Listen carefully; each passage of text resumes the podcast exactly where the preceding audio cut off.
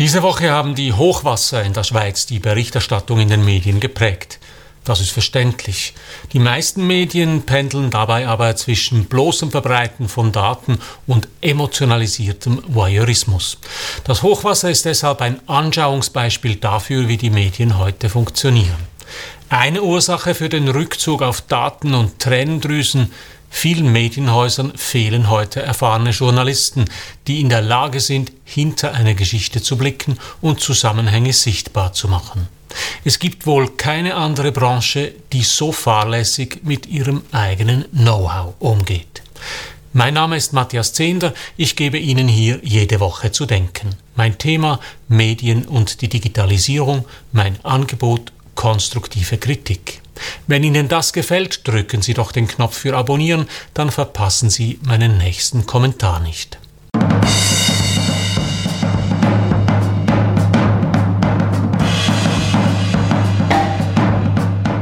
Natürlich sind die Hochwasser in der Schweiz das prägende Thema in den Medien diese Woche. Emotional titelt heute der Blick.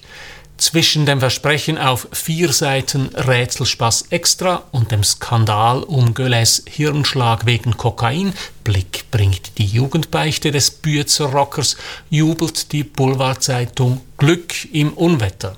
Die Schweiz sei bisher vom Schlimmsten verschont. Weil die schlimmen Bilder aus der Schweiz ausbleiben, fokussieren Tamedia-Blätter wie der Tagesanzeiger und die Basler Zeitung deshalb gleich auf die Katastrophe in Deutschland mit dem Foto eines von Trümmern zerquetschten Autos in Rheinland-Pfalz.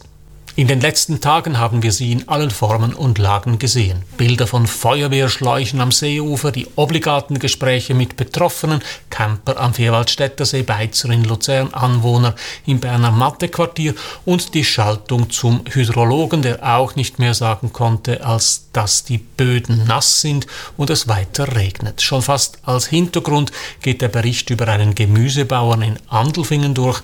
Er zeigt dem Schweizer Fernsehen exklusiv, wie sein seine Salate von unten faulen.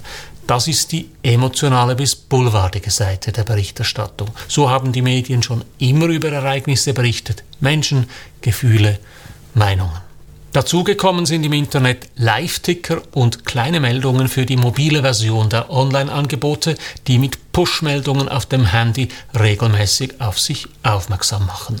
So werden Pegelstände und Niederschlagsmengen, Straßensperrungen und Einschränkungen vermeldet. Die angebotenen Informationen sind allerdings meist bescheiden. Am Donnerstag erreicht mich eine Push-Meldung der Tamedia-Zeitungen, jetzt bei uns live die Pegelstände. Zu sehen sind dann schlicht die Daten, wie sie das Bundesamt für Umwelt auf seiner Webseite zur Verfügung stellt. Die Daten tauchen in vielen Medien auf. Dasselbe gilt für die Niederschlagsdaten von Meteo Schweiz und die Verkehrsmeldungen von Viasubis. Viele Medien beschränken sich darauf, diese Rohdaten schlicht weiterzumelden. Es ist das, was man früher unter Berichterstattung verstanden hat. Die Zeitung hat Bericht erstattet über die Daten, die sie vorher bei verschiedenen Ämtern eingeholt hat. Heute stehen all diese Daten direkt im Internet zur Verfügung. Warum berichten sie die Medien trotzdem? Nun könnte man sagen, das ist Service. Auf diese Weise muss nicht jeder Einzelne alle Datenquellen selbst besuchen. Die Medien übernehmen diese Aufgabe, stellen die Daten zusammen, verdichten und komprimieren sie, schaffen Übersicht und veredeln auf diese Weise die Daten zu Informationen. Bloß Genau das findet oft nicht statt. Die schnellen Formate, also die Live-Ticker und die Push-Meldungen, beschränken sich meist auf das pure Weitermelden der Daten in der Form, wie sie gerade zur Verfügung stehen. Interpretiert oder verdichtet wird da gar nichts. Daten für sich genommen sind, so korrekt sie sein mögen, also oft nicht informativ. Sie müssen zu Informationen veredelt werden, indem sie übersetzt und erläutert werden. Genau dafür aber fehlt bei der hektischen Berichterstattung per Live-Ticker oft die Zeit und auf den Redaktionen fehlt dafür oft auch die Kompetenz. Im besten Fall beschränken sich die Medien darauf, die Meldungen der Behörden weiterzureichen. So meldet Alert Swiss am Freitag um 10 Uhr, dass die Grenzacher Straße in Basel, also die Verbindungsstraße entlang des Rheins nach Grenzach, gesperrt ist, weil sie unterspült wurde. Eine halbe Stunde später pusht die BZ Basel eine Meldung auf die Smartphones ihrer Abonnenten. Inhalt, Sie haben es sicher erraten, die Grenzacher Straße in Basel ist gesperrt, weil sie unterspült wurde. Medien als Durchlauferhitzer. Kann man machen. Im schlechtesten Fall akkumulieren die Medien auf ihren Seiten aber so viele solche Meldungen, dass man sich vor lauter Informationen oder besser vor lauter Daten kaum mehr in vernünftiger Zeit informieren kann. Man verliert den sprichwörtlichen Wald vor lauter Bäumen aus den Augen. Warum melden Zeitungen scheinbar stolz Pegelstände auf ihrer Webseite, die sich genauso auf der Seite eines Bundesamts ablesen lassen? Warum bauen sie ihre Seiten voll mit Polizeimeldungen, die genauso auf den Seiten des Kantons oder der Stadt zu finden sind? Die kurze Antwort lautet, weil es sich lohnt. Große Themen wie eine Hochwasserlage, die Fußball-Europameisterschaft oder demnächst die Olympischen Spiele bündeln viel Aufmerksamkeit. Ein Basisthema ist gesetzt, muss nicht mehr erklärt werden. Die Medien schöpfen mit ihren Infosnippets die Aufmerksamkeit ab, die schon da ist. Je mehr Inhalte sie zu diesem Thema produzieren und je mehr Push-Meldungen sie dazu absetzen, desto mehr Traffic holen sie auf ihre Seite. Kurzfristig profitieren sie davon. Es steckt aber noch ein zweiter Grund dahinter.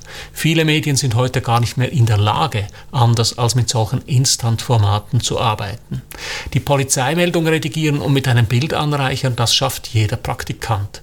Eine komplexere Geschichte schreiben oder Daten anreichern, die Datenbäume zu einem informativen Wald verdichten, das ist anspruchsvoller. Es braucht nicht nur mehr Zeit als die auf Instant-Push-Meldungen ausgerichteten Abläufe in den Newsrooms, den Journalist ihnen lassen. Es braucht vor allem sehr viel mehr Know-how. Und um Fachwissen und Erfahrung ist es auf vielen Redaktionen heute schlecht bestellt. Ich würde sogar sagen, ich kenne kaum eine andere Branche, die so fahrlässig mit Know-how umgeht wie die Medienbranche. Ich gebe Ihnen zwei Beispiele. Ein Freund von mir hat nach vielen Jahren bei einer Zeitung genug und wechselt in ein Startup. Er gehörte zur Chefredaktion der Zeitung und hat seit vielen Jahren wichtige Kernthemen der Zeitung betreut. Er erzählte mir, für seine Dossiers, seine Erfahrung und sein Fachwissen habe sich niemand interessiert. Im Gegenteil, Verlagsmanager seien froh, wenn ältere Journalisten das Haus verlassen. Sie sehen im Alter der MitarbeiterInnen nur einen Kostenfaktor. Kunststück tickern kann auch ein 20-jähriger Praktikant. Mein Freund ist Wirtschaftsjournalist, er weiß deshalb, wie andere Firmen mit Know-how umgehen. Er schüttelt nur den Kopf über die Medienbranche, er hat den Eindruck, dass bald nur noch jene JournalistInnen in der Medienbranche arbeiten, die zu schlecht sind, um anderswo einen Job zu finden. Ein zweites Beispiel, Frühpensionierungen bei SRF.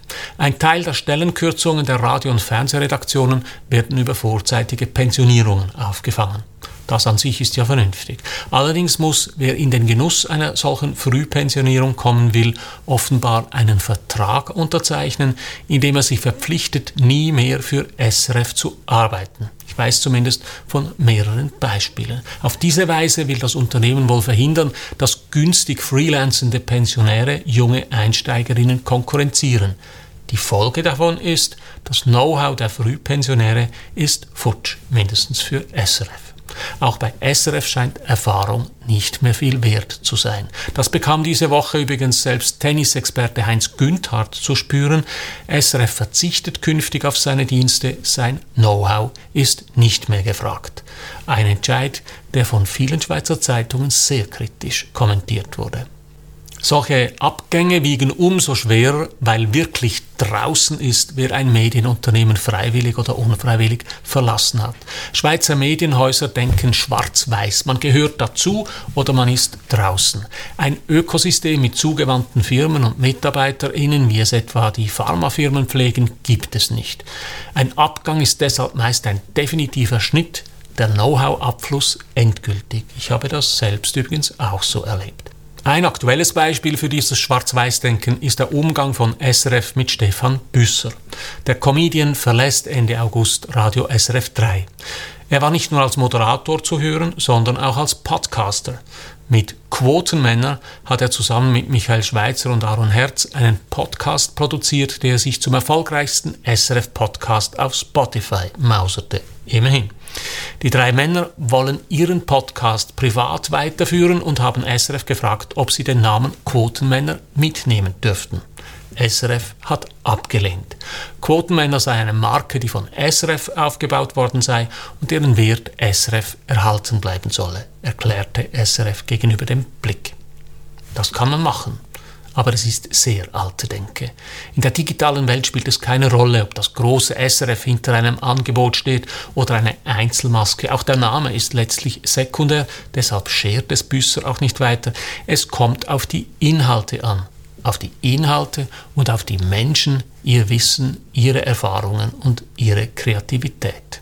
Die logische Folge wäre, Unternehmen sollten interessante Menschen und ihre Inhalte, auch wenn sie das Unternehmen verlassen, an sich binden, weil sie auf sie angewiesen sind. Organisationen, Strukturen und Prozesse haben weder Know-how noch Ideen, das haben nur Menschen. Genau diese Menschen mit Fachwissen und Ideen kommen den Medien aber immer mehr abhanden. Und das merkt man den Angeboten mittlerweile an, zum Beispiel wenn es in der Schweiz ein Hochwasser gibt.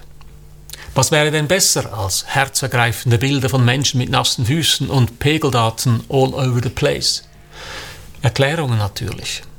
Der erste Ausweg der Unwissenden ist dabei das Expertengespräch. Erster Griff der Wetterexperte. Wird es weiter regnen? Wann kommt die Sonne? Wetter geht immer einfach, nie länger als drei Minuten. Zweiter Griff der Hydrologe.